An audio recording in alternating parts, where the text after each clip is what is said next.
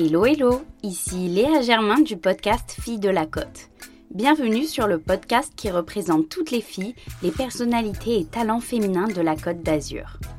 Ici, vous découvrirez leur parcours inspirant, leur combat en tant que femmes, leur ambition et bien sûr leur spot préféré de cette région. Fille de la Côte vous dévoilera la Côte d'Azur qui regorge de girl boss, de good vibes et d'adresses incontournables. Bienvenue sur le podcast des Filles de la Côte, elles vont vous raconter leur histoire.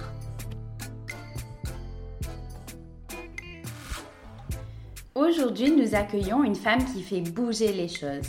Cette niçoise d'origine a eu le cran de quitter son CDI dans un cabinet de conseil de renom à Sophia Antipolis pour donner plus de sens à son quotidien et prendre en main un véritable challenge.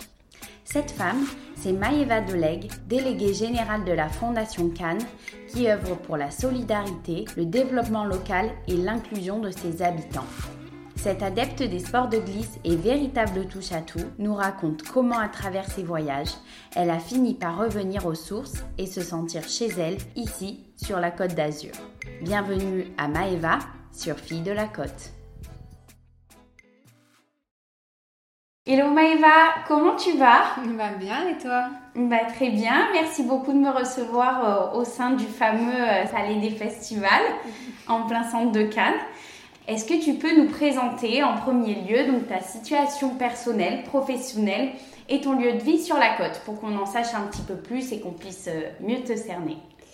Alors moi j'habite à Cannes, en bord de mer, enfin pas très très loin de la mer avec mon chéri, donc je suis chanceuse pour Mm. le bord de mer et pour le chéri, pour les deux. Euh, euh, côté perso, euh, je suis un petit peu sportive, j'aime bien tout ce qui est sport de glisse, je fais aussi du trail, mais euh, j'ai aussi une grosse passion pour la pâtisserie, et puis ceux qui me connaissent un peu mieux, euh, ils savent que je fais du dessin aussi, un peu de guitare, un peu de musique. Ça c'est le côté perso, et le côté pro, j'ai quitté mon ancien travail pour euh, devenir euh, responsable, enfin déléguée générale de la Fondation Cannes.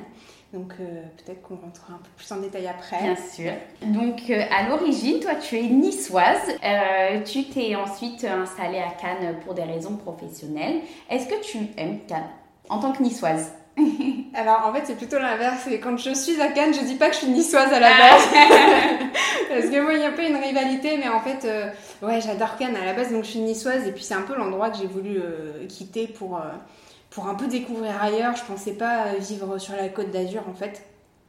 Et puis après être allée euh, à Biarritz, euh, en Chine, à Hawaï, euh, puis j'avais j'ai la Bretagne qui me tient particulièrement à cœur aussi. Finalement j'ai dû revenir à Cannes pour euh, la fin de mes études. Et, et puis finalement, moi, je ne me vois plus partir d'ici Hmm. parce que bah, il y a un super cadre et puis, enfin, on a la mer, la montagne, mais ça c'est un peu le topo habituel, quoi. Ouais. Et puis au-delà de ça, il y a quand même une sorte de subtil équilibre entre les paillettes, le festival, tout ça, Mhm. qu'il faut pas renier, je pense, parce que c'est important, ça fait partie euh, Mhm. intégrante de la ville. Mais il y a un subtil équilibre avec l'authenticité derrière, ce côté euh, un peu familial, quand même, euh, un peu plus petit qu'on a, qu'on n'a pas à, à Nice, par exemple. Mhm. Et donc voilà, c'est un peu le, le- ce mélange entre ce brouhaha, ces paillettes, voilà, ce tumulte un peu de l'été avec euh, euh, ouais, l'authenticité, la famille qu'il y a derrière, et puis un cadre euh, assez paisible finalement. Voilà. Donc, Euh, tu as beaucoup voyagé. Donc euh, là, en, en étant revenu, on va dire, à, aux sources, euh, comment tu la vois, la Côte d'Azur? C'est oui, c'est à la fois pétillant, plein de soleil et un mélange mm, de, je sais pas, un endroit paisible. Voilà, Mhm. c'est un peu, c'est un peu les deux. On peut se ressourcer et à la fois on peut faire plein d'activités. Il y a plein de restaurants, il y a plein d'activités culturelles aussi. Un équilibre entre entre paillettes et le et le calme. Ah, Voilà. et tu, tu la vends bien, à la Côte d'Azur. tu parlais d'activité juste avant. Est-ce que tu peux nous présenter l'activité que tu aimerais faire ou refaire euh, après Covid? Alors, après Covid, même pendant Covid, je pense, euh, c'est aller voir le musée, alors comment on dit, éco, éco ah oui, l'écomusée sous-marin. C'est quelque chose comme ça. Oui, j'ai vu, qui a été voilà. créé. moi aussi, j'aimerais beaucoup voilà, l'idée, c'est aller en paddle entre les îles et puis aller faire une petite, une petite plongée là-bas, voir ce qu'ils ont fait. Mm. Et puis il y a quand même le côté nautique et puis petite plongée dans, dans les eaux chaudes, voilà. C'est sympa. Parce que pour ceux qui, qui n'ont pas suivi, celles et ceux qui n'ont pas suivi, euh, c'est un, donc un musée en effet euh, sous-marin. Mhm. Je crois qu'ils ont représenté les visages de, de canois, sculptés dans de la pierre et qui sont euh, assez impressionnantes. C'est 2-3 mètres, je crois, de hauteur. Il me semble aussi, je ne connais pas les détails exactement, on en dira plus quand on sera allé voir, mais voilà, c'est ça l'idée. Ah, c'est une bonne activité, c'est vrai. Également, est-ce que tu peux nous présenter ton spot préféré sur la Côte d'Azur? En fait, je réfléchis, mais il n'y a pas à réfléchir parce que pour moi, c'est le Palm Beach. Mm. Pour un lever, un lever ou un coucher de soleil, et tu te mets sur un petit ponton, la digue, euh, il y a des couleurs magnifiques, euh, avec le petit clapotis des vagues, euh, le bruit des mouettes, il y a les îles en face, il y, a, ce côté un peu magique, mystique, quoi. Que j'aime beaucoup là-bas. Ouais. c'est très très très bon. J'aime beaucoup aussi cet endroit et, et en même temps, c'est à la fois la pointe de Cannes, donc du coup, tu as une vue aussi mm. sur toute la baie ensuite de Golfe-Juan. Ouais, de euh, même le cap d'Antibes. Et d'un autre côté, tu as euh, les îles en face et euh, l'Estérel. Ça donne vraiment une vue magnifique, je trouve. Tout à l'heure, tu nous as parlé de lieux culturels, justement. Est-ce que tu pourrais euh, nous citer euh, un espace culturel euh, que tu recommanderais par exemple à des amis qui viendraient te, rendre visite sur la côte d'Azur? Alors, c'est pas vraiment un espace culturel et tu mhm. pourras certainement mieux en parler que moi, mais je dirais c'est un pôle de Vence parce qu'il y a plein de galeries d'artistes. Mhm. Et en fait, c'est aussi cette idée que j'aime bien, ne pas aller dans un musée spécifiquement, mais aller plutôt dans, voilà, dans une ville où on peut rentrer, sortir dans plein de galeries différentes avec euh, des artistes qui ont des styles complètement différents. Et ça nous permet aussi d'échanger avec ceux qui tiennent des boutiques. Donc ça, c'est pas mal. Et en plus, ça s'ancre dans, un, dans une ville, enfin une petite ville, oui, qui est, qui est quand même particulièrement charmante et très mm. typée Côte d'Azur, quand même, euh, Provence. Et donc ça, j'aime beaucoup. Après, euh, il y a autre chose qui me vient en tête, mais c'est pas forcément des lieux culturels, mm-hmm. c'est Ouais, du coup, j'ai travaillé au Carlton et, et on a souvent, euh, on s'arrête souvent aux façades des bâtiments, alors qu'en fait, il y a vraiment une culture derrière, il y a vraiment une histoire. Et voilà, par exemple, l'exemple du Carlton où j'ai une super expérience professionnelle, c'est une vraie petite famille, quoi il s'est passé des tonnes de choses dans cet hôtel et le plus souvent on s'arrête devant on prend oui en termes d'histoire. Et le plus souvent on prend, on prend une photo et on va pas plus loin. Alors qu'en fait l'intérieur bon maintenant c'est en travaux mais il y a, y a, vraiment ça reflète une histoire qui fait partie de la culture de la Côte d'Azur et euh, un patrimoine. un patrimoine c'est ça. En plus de, des lieux habituels, culturels auxquels on pense, euh, voilà, il faut faire attention, je pense, à ces petits, petits détails. Quoi. Oui, et puis qui, euh, final, maintenant, font partie des, des monuments, de la ville, quoi, des mhm. incontournables en fait. Est-ce que aussi tu peux nous, nous donner euh, la musique qui représente la Côte d'Azur à tes yeux? Alors j'ai le son en tête, mais alors c'est, je sais pas si je le prononce bien, donc je te l'écrirai. Ça s'appelle Anna Vu, euh, ça c'est le, la chanteuse ou le groupe, la compositrice, mhm. et ça s'appelle Actress. Mhm. Et euh, c'est un son pas particulièrement Côte d'Azur. Mais euh, ouais, c'est plein de good vibes. Euh, c'est bien pour un apéro, c'est bien aussi. C'est bien pour plein de choses en fait. Mais euh, voilà, c'est détente, c'est pétillant, c'est un peu sucré, ça sent le soleil. voilà. Ah, mais écoute, tu m'enverras parce que je connais pas du tout. Donc pour un prochain apéro plage. C'est ça, ça un prochain apéro de la côte. Voilà, exactement. ça pourra bien accompagner l'apéro. Est-ce que tu peux nous donner un petit peu plus de détails sur ton parcours et également ce que tu fais aujourd'hui? Oui, bien sûr. Alors, bon, moi, comme on l'a dit, j'ai commencé à Nice, voilà, où j'ai fait ma classe préparatoire et puis j'ai intégré une école de commerce, donc euh, Schema.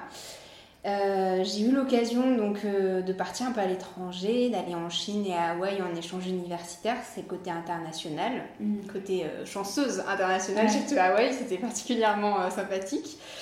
et puis au côté plus pro, j'ai pu passer par le Carlton en marketing communication, et puis après, je suis passée par Quicksilver à Biarritz, mhm. euh, en marketing plus produit, donc euh, un peu plus des chiffres, quoi. Mhm. Et je suis passée par Thales Alineas Space en tout ce qui est satellite, en management interne, puis communication interne, un peu tout ce qui est nouvelles méthodes de management, on va dire. Ok. Donc à Sofia. alors ça c'est à Cannes, Thales Ah, Alineas ok. Space c'est à Cannes, à Mandelieu. Mhm. Et puis après, j'ai fait euh, deux ans en project management, donc à Sophia Antipoli, Mhm. chez Accenture, donc un, cabinet de conseil américain. Donc je suis passée par en effet plein de domaines différents. Mais l'idée, c'est que ouais, je me cherchais un petit peu, j'avais envie de tester plusieurs choses, ce qui est normal, je pense. Je n'avais pas une idée claire de ce que je voulais faire. Et euh, ça m'a permis de, ouais, de toucher plusieurs domaines qui me- qui m'intéressaient quand même. Mhm. Et puis récemment, euh, j'ai eu une opportunité de passer des entretiens pour, euh, pour cette fondation Cannes.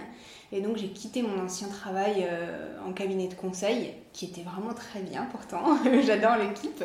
Mais, et puis le travail. Mais voilà, là j'avais besoin de sens et c'est ce que ça m'a apporté, ce- ces entretiens.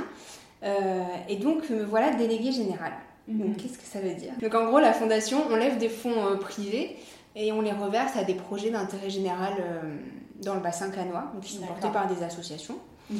Euh, et puis, on lutte contre, euh, contre l'exclusion, l'exclusion sous toutes ses formes. Donc, les bénéficiaires sont des, des personnes de, soit de quartiers défavorisés ou des personnes porteuses de handicap. Enfin, voilà, on adresse toutes les, toutes les formes d'inclusion possibles. Et euh, le thème de cette année, c'est l'enfance et l'éducation, Oui, enfin, la jeunesse, la formation. Donc, typiquement, par exemple, des projets de, euh, de découverte du monde de l'orchestre ou de la musique classique pour une classe de primaire. Voilà, C'est on va financer ça sur un an parce qu'ils n'ont pas forcément l'occasion de découvrir ce monde-là. Euh, ou alors, on va leur financer, je sais pas, une traversée aux îles de l'Érins euh, avec des, des, une- des ateliers de sensibilisation à l'environnement, par exemple, Mhm. parce que euh, les, les, les parents n'ont pas soit le temps ou les moyens de, de faire la traversée. Donc voilà, on va, on va leur, leur financer ça. Donc l'idée, c'est de leur ouvrir des opportunités, de leur faire bénéficier d'opportunités pour qu'ils puissent s'épanouir voilà, pleinement dans le bassin canois. Et donc, euh, je suis accompagnée des administrateurs, donc des fondateurs de la fondation. On a, on a la ville de Cannes, mais on a aussi plein d'entreprises et puis des particuliers.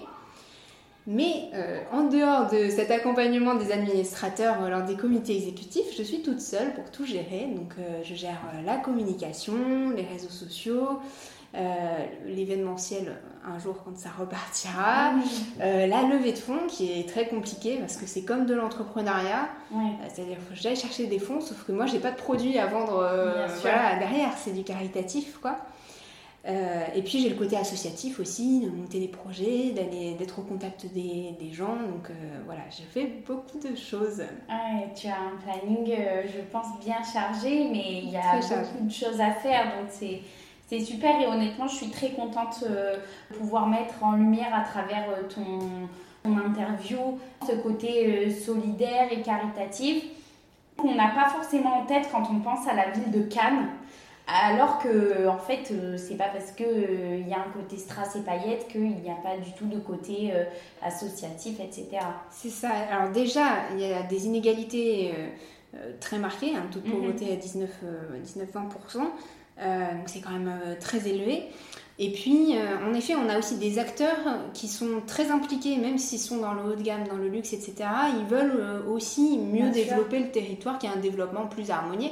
Et c'est comme ça qu'on veut aussi positionner la fondation, c'est-à-dire comme un noyau, comme un noyau d'un écosystème entre Bien tous sûr. les acteurs, c'est-à-dire entre les résidents, mais aussi les vacanciers qui passent, qui ont envie de, De faire favoriser, un geste, voilà, de faire un geste. Puis les congressistes aussi, voilà, c'est pas parce qu'ils viennent juste pendant deux semaines euh, qu'ils n'ont pas forcément envie de, voilà, d'aider. Donc euh, voilà, l'idée c'est d'impliquer tout le monde. Tout le monde peut participer pour, euh, pour voilà, faire un geste dans le caritatif, dans le caritatif quoi. Est-ce que tu peux nous présenter peut-être quelques projets? Donc là, tu nous en as cité quelques-uns au sujet des enfants. Tu peux nous présenter quelques associations. Est-ce que tu es en droit de citer leur nom ou pas? Ah oui, oui, oui, bien sûr. euh, après, il y a beaucoup d'associations à Cannes. Oui. Justement, je suis en train de faire ce travail de Oui, découverte avec toutes les associations. Oui, voilà. Alors, euh, des associations, par exemple, Parcours de femmes, puisqu'on est dans les Mhm. femmes, voilà, qui font beaucoup de choses, mais nous, on les a soutenues euh, notamment pour leurs ateliers d'estime de soi, pour des femmes qui ont, ont subi des violences conjugales, notamment. Mhm. Donc voilà, ils font des, des ateliers ou des, des cours de sport qui leur permettent de sortir de chez elles et puis de prendre confiance en elles de, voilà, de s'exprimer autrement, de, de, de, se dépasser un petit peu dans, ah, dans, voilà, dans le sport ou dans d'autres choses comme ça. Euh, là, on est en train de monter euh, des projets avec Cannes Jeunesse, par Mhm. exemple, et Surfrider Foundation pour, Mhm. bah, pour les enfants, pour euh, leur donner ce côté un peu environnement, nautisme. Euh, donc, on, a, on travaille avec l'Orchestre de Cannes au niveau culturel. On travaille avec les clubs coup de pouce pour l'éducation.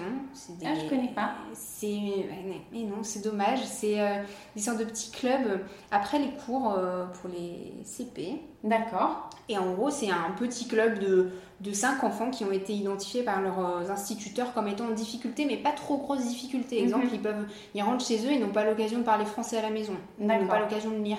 Ah, Là, on leur finance, euh, c'est euh, une heure ou une heure et demie, trois fois par semaine après les cours, où ils ont un petit goûter. C'est un moment ludique, un peu convivial. Oh. Mais en fait, ils prennent confiance à- pour parler français, pour apprendre à lire, pour apprendre à écrire.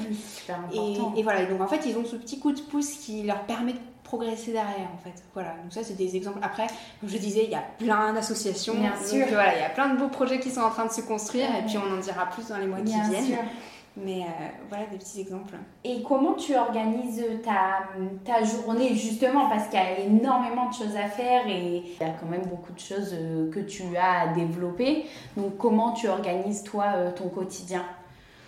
En termes de mission par exemple Alors la réponse sera... T'as une journée type mais je pense pas. Voilà, la réponse sera la même que, que les, mes prédécesseurs. C'est que, ouais, il n'y a pas vraiment de quotidien. Euh, En fait, j'ai quand même euh, défini une sorte de stratégie. C'est-à-dire que je sais que mon objectif final, c'est de soutenir plus de projets, d'avoir un Mhm. impact croissant sur le territoire. Pour ça, j'ai besoin de fonds, mais pour, pour avoir des fonds, j'ai besoin de communiquer. Donc, Bien en sûr. fait, finalement, ma première étape, c'est de communiquer. Donc, en ce moment, je fais quand même un gros travail dessus. C'est-à-dire que je sais que j'ai des supports à, à faire, euh, je dois alimenter tous mes réseaux sociaux, je dois aussi contacter euh, la presse, euh, Mhm. les médias, les médias Locaux, traditionnels, oui. disons locaux quoi. Donc je sais qu'il y a une partie de ma journée qui sera dédiée à ça. Et après, j'essaie de garder le contact avec les associations aussi, les projets. Mhm. Et je garde un moment pour essayer de trouver des idées pour tout ce qui est levée de fonds, événements, présence sur les événements, les congrès. Donc en fait, euh, tous mes axes, j'en fais un petit peu tous les jours. D'accord. Et après, c'est au feeling. C'est-à-dire que forcément, on a tous des priorités, des rendez-vous, des choses comme ça. Mhm. Mais il y a des jours où je me fais une to-do list. Enfin, tous les matins, je me fais une to-do list. Mais euh, voilà, je pense que c'est important d'avoir une to-do list et puis quand même se un axe même si voilà. on ne respecte pas C'est forcément. ça, d'avoir un axe et après, bon, bah, ça vient tout seul. Et donc, parmi ton, ton parcours qui est hyper euh, riche en expérience, en voyage, en rencontres, quel est le projet, que ce soit pro ou perso, qui te rend particulièrement fière Alors je dirais, ouais, l'actuel, mais c'est un peu Mhm. compliqué parce qu'il est en construction, donc Ouais. je peux pas vraiment dire je suis fière alors que c'est pas encore réussi. Mais je suis comme, en fait, si, je suis quand même fière de ça, c'est-à-dire que que ce soit au niveau de l'entreprise, que ce soit au niveau de l'équipe, des perspectives de carrière, euh, l'apprentissage, tout était vraiment bien. Mais je suis fière quand même d'avoir passé le pas et euh, d'avoir quitté ce travail pour, pour tenter quelque chose en fait. Alors que je sais même pas si ça va réussir. Enfin, Bien sûr. faut pas dire ça, mais Oui, tu vas je veux dire, il y a quand même un doute, il y a sûr. quand même un risque, surtout vu les circonstances actuelles, c'était quand même un risque de quitter un super CDI pour, pour un autre CDI, mais qui, bon, qui est quand même incertain parce que, encore une Mhm. fois, c'est compliqué en ce moment. On va passer au deuxième sujet qui est au cœur euh, du podcast, donc qui parle des femmes. Comment tu te sens, toi, en tant que femme, dans notre société actuelle? Alors, plutôt bien. Euh, je pense que c'est aussi parce que euh, j'ai eu une sorte de. que tout le monde passe par ces phases-là, mais d'évolution Mhm. personnelle un petit peu. Et pour la première fois depuis, bah, depuis toujours, je me sens vraiment bien. C'est-à-dire qu'il y a eu des moments où il y avait toujours des doutes, il y a toujours eu où je me cherchais, etc. Et là, je peux me dire que je me sens bien en tant que femme, mais parce que je me sens bien dans ma peau, Oui. parce que je me suis trouvée aussi. Oui. Mais c'est pas tellement le fait d'être une femme qui gêne, Mhm. c'est un peu le combo euh, âge et oui, femme. aussi, oui. Et oui, ça joue beaucoup. Où je sens que souvent, quand je, voilà, quand je vais voir des entreprises, je sens un peu cette réticence quand même. euh, On, c'est pas qu'on me prend pas au sérieux, mais euh, Il y a un doute sur la petit- crédibilité, voilà, en on fait. sent- On, Ouais, sent je un comprends. petit, voilà, une petite réticence quand on échange. Euh, je vois que quand ils se rendent compte que j'ai vraiment un projet et que je vais le mener à bien, quand j'ai voilà que je veux construire quelque chose et qu'en fait ça va aller quelque part, là tout de suite on sent qu'il y a du lien qui se crée Oui. et cette réticence disparaît un peu. Donc je pense qu'il y a des sortes d'a priori en mhm. effet. Pas forcément simplement lié euh, au fait d'être une femme, mais il y a des, a priori. Mais qui peuvent vite euh, s'estomper euh, par, je pense, la sincérité mhm. du discours, des paroles. On sent, on sent les convictions de quelqu'un dans son discours. Mhm. Et je pense que j'arrive à, à, surmonter un peu ces a priori rapidement après dans la conversation grâce à ça. Donc je pense que la confiance en soi et puis de montrer qu'on sait où on va, ça, ça reste important. Pour l'instant, j'ai pu interviewer euh, quatre invités. Mhm.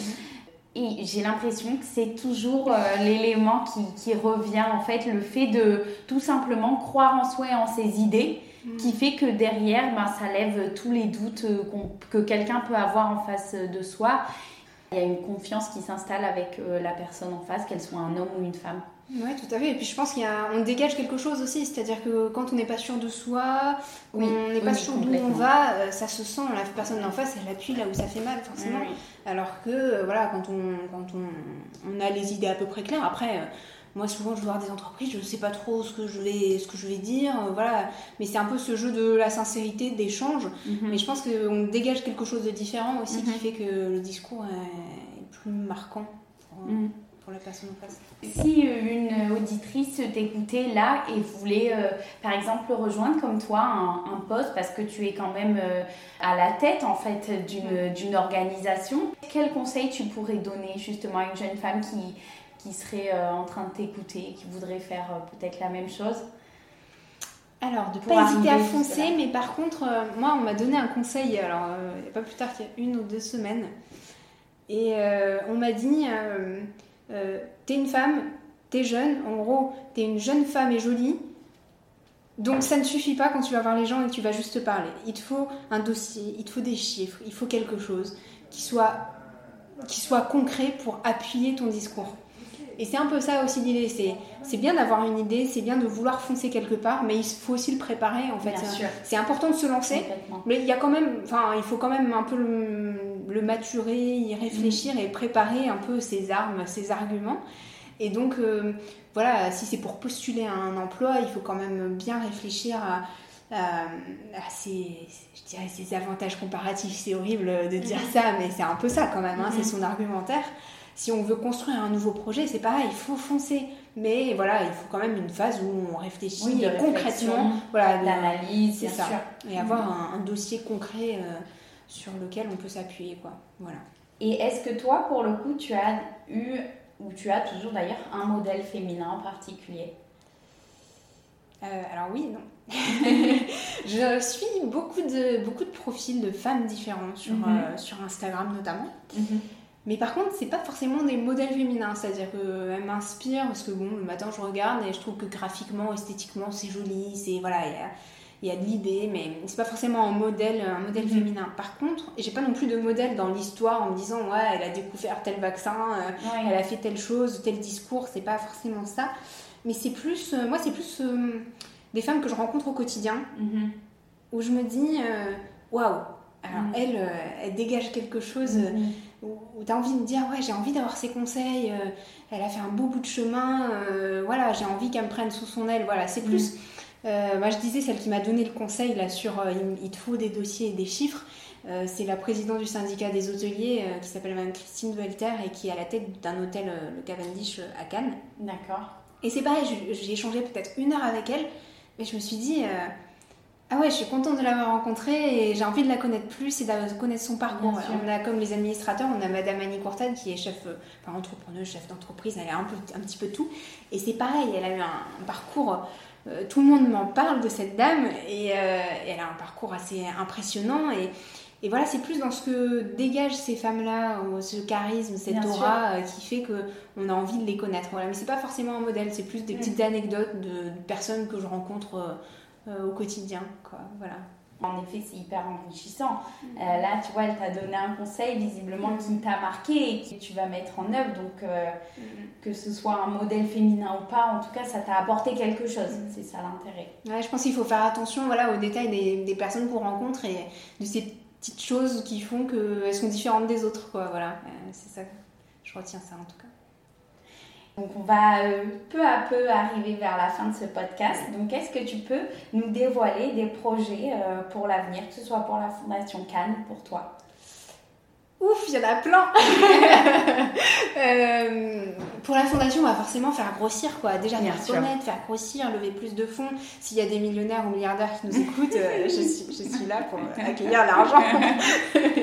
non, voilà, faire connaître, faire grossir, faire grossir l'équipe aussi. J'aimerais Mhm. monter une équipe parce que c'est cool d'être seule, mais, hyper important. mais voilà, euh, avoir, avoir un partenaire, ça serait top. Mhm. Un, une partenaire, ce serait top. Donc ça, c'est pour la fondation, forcément faire grossir, ce serait top. Et puis après, au niveau pro, euh, on en a parlé un petit peu avant Mhm. l'entretien. Je pense qu'à terme, dans très longtemps, j'aimerais faire quelque chose de mes mains. Donc euh, Mhm.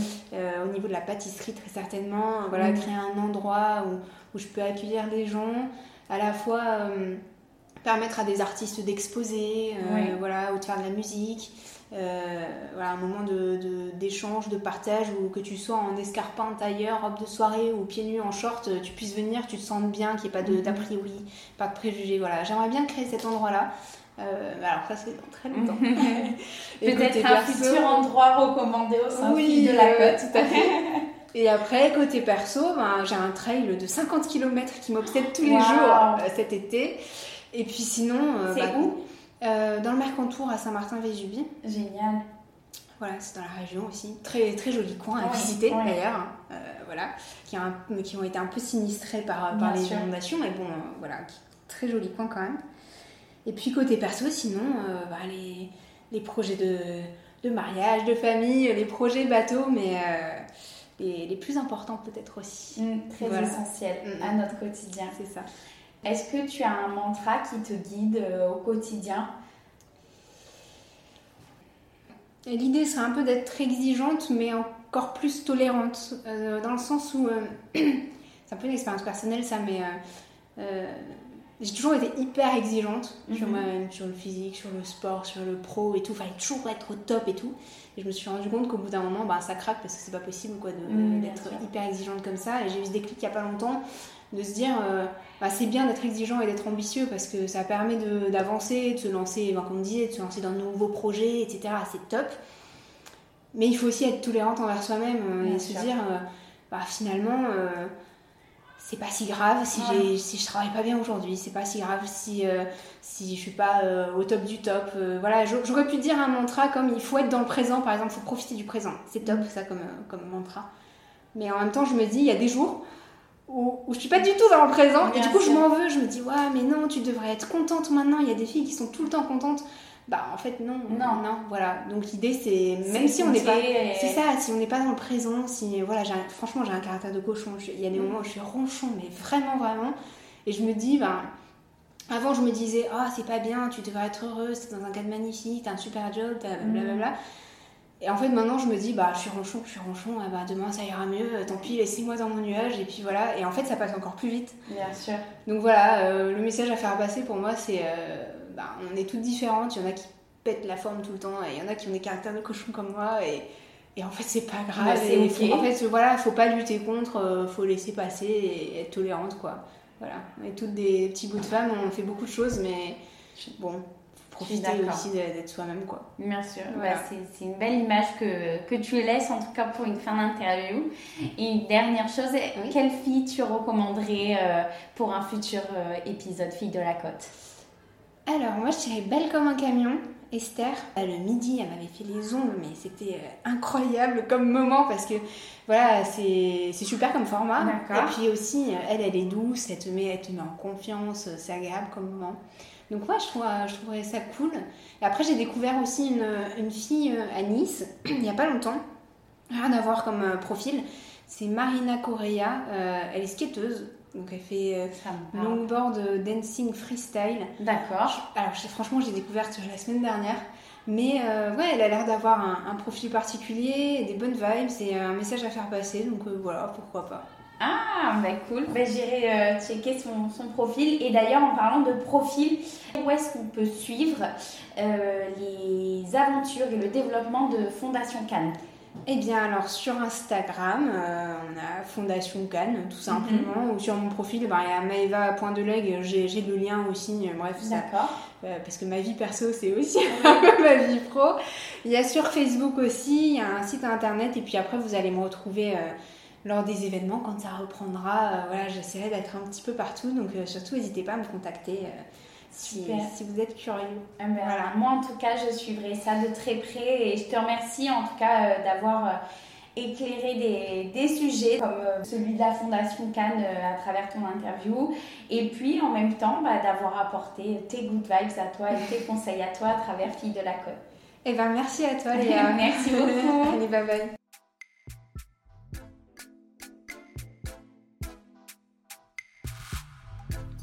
C'est la fin de cet épisode Fille de la Côte. J'espère qu'il vous aura plu et vous aura donné envie de découvrir cette belle région ainsi que les femmes qui la représentent.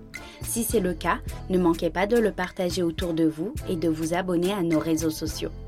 Retrouvez les adresses présentées dans ce podcast sur notre site internet fille-de-la-côte.fr, rubrique Adresse de la Côte. On se retrouve dans deux semaines pour un nouvel épisode de Fille de la Côte. En attendant, prenez soin de vous.